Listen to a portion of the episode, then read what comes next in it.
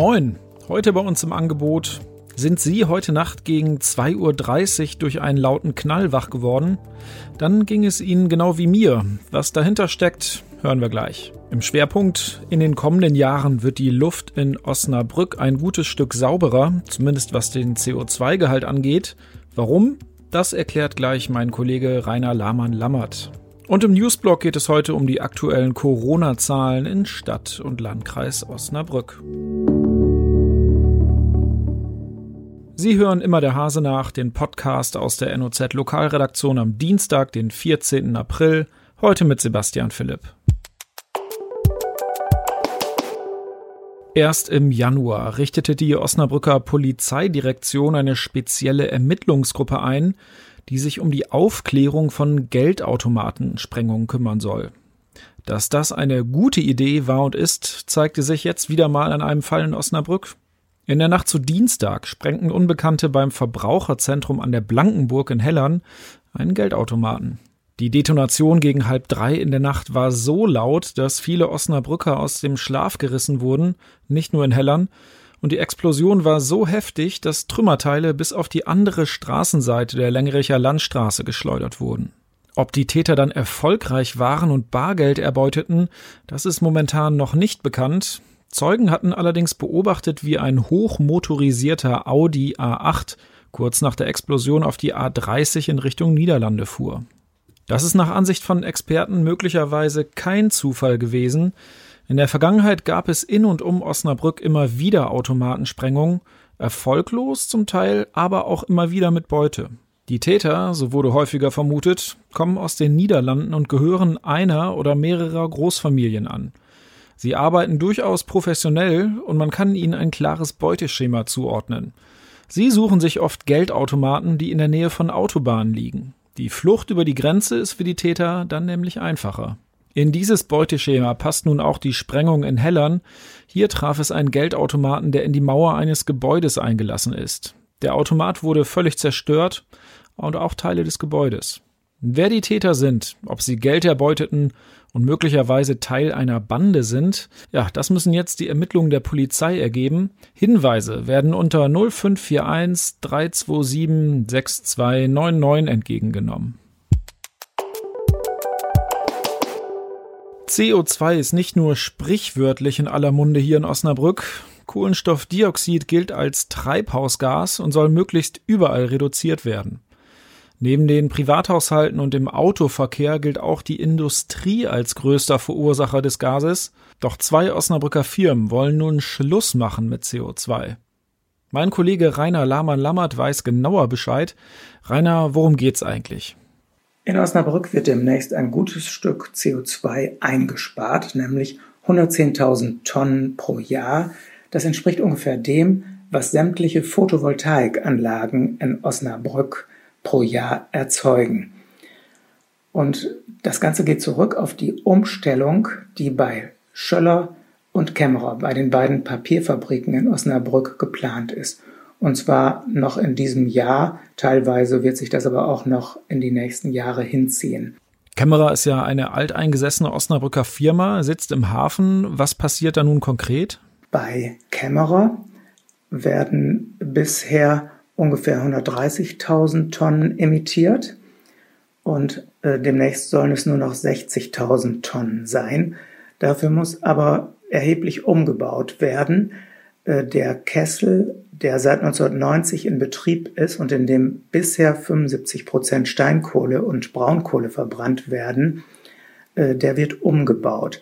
Bisher wurde also schon ungefähr 25 Prozent äh, überwiegend Altholz verbrannt. Äh, das sind alte Paletten, das sind Reste aus Sägewerken. Wichtig ist eben, dass dieses äh, geschredderte Material äh, aus nachweislich unbehandelten Hölzern besteht. Und diese technische Umrüstung, die soll im Laufe dieses Jahres erfolgen. Da muss zum Beispiel der Kessel umgebaut werden, damit die Düsen nicht verstopfen. Und es wird sich auch noch mehr ändern. Also es sind insgesamt Investitionen von 4 Millionen Euro, die dazu geführt haben. Für die Übergangszeit wird es also auch noch eine Kohleverbrennung geben. Äh, das hat mit der Temperatur im Kessel zu tun, aber äh, auf Dauer soll auf die Kohle verzichtet werden. Und Schöller liegt ja gewissermaßen auf der anderen Seite der Stadt in Gretesch nämlich. Was ist dort geplant? Ähnlich ist das bei Schöller. Bei Schöller spielt jetzt auch noch eine wesentliche Rolle, dass sich die Produkte verändert haben. Bis vor zehn oder zwölf Jahren war es überwiegend das Fotopapier, das jetzt keine so große Rolle mehr spielt. Und jetzt werden dünnere Papiere hergestellt, für die braucht man nicht mehr so viel Energie und dafür ist das bisherige Kraftwerk eigentlich überdimensioniert. Also betriebswirtschaftlich ist es sinnvoll, hier ähm, mit weniger Energie umzugehen. Bei Schöller rechnet man mit einer Investition in zweistelliger Millionenhöhe. Genauer habe ich das jetzt nicht in Erfahrung bringen können. Und die Umstellung soll dann auch so nachhaltig sein, dass man äh, personell die Sache umstrukturiert. Man wird also auf Dauer keinen Kraftwerksmeister mehr brauchen. Wenn die Umstellungen derart teuer sind, wie du gerade gesagt hast, warum machen das die Firmen eigentlich? Lohnt sich das? Ja, warum wird das Ganze gemacht? Da merken wir, dass der Handel mit CO2-Zertifikaten greift. Bisher äh, waren diese Zertifikate ja immer noch sehr preiswert, aber es ist schon äh, beschlossen, dass die Preise sich erhöhen werden. Und das erhöht natürlich die Produktionskosten in beiden Papierfabriken, also Schöller und Kämmerer, erheblich. Und man kann äh, daran ablesen, dieser Zertifikathandel äh, macht sich bemerkbar. Es wird kräftig investiert und das Ergebnis ist, dass deutlich weniger CO2 ausgestoßen wird. Das Ganze ist ja eigentlich eine gute Nachricht für die Stadt Osnabrück, oder nicht? Für die äh, CO2-Bilanz der Stadt Osnabrück ist das Ganze allerdings nicht so relevant, denn die beiden Papierfabriken Schöller und Kämmerer produzieren ja für den nationalen Markt und das wird dann eben auch nicht der Stadt Osnabrück zugerechnet, sondern der gesamten Bundesrepublik Deutschland. Aber trotzdem denke ich, ist das eine gute Nachricht, wenn in Osnabrück deutlich weniger CO2 entsteht. Vielen Dank, Rainer.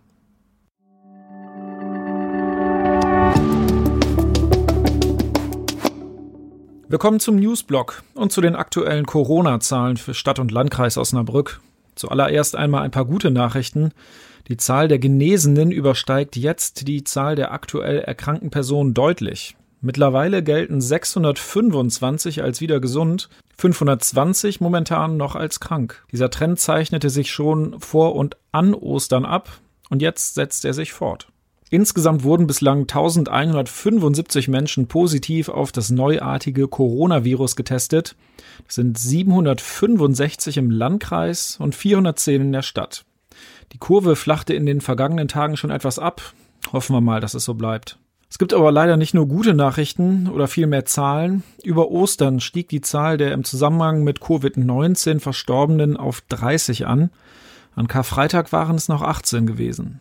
Werfen wir zum Schluss noch einmal einen Blick auf die Verdoppelungszahl für Stadt und Landkreis. Diese zeigt an, wie lange es dauert, bis sich die Zahl der Infizierten verdoppelt. In der Stadt wird mittlerweile ein Wert von 39,2 Tagen erreicht. Das ist gut. Im Landkreis sind es 23,3 Tage. Allgemein wird ein Wert von 14 Tagen angestrebt, um die Verbreitung des Virus zu stoppen. Eine Einschränkung gibt es bei dieser Statistik aber doch, sie lässt die Dunkelziffer außen vor, also die, die zwar infiziert sind, aber nicht getestet wurden. Das war's für heute von immer der Hase nach. Ich hoffe, Sie konnten was mitnehmen. Wir hören uns morgen wieder.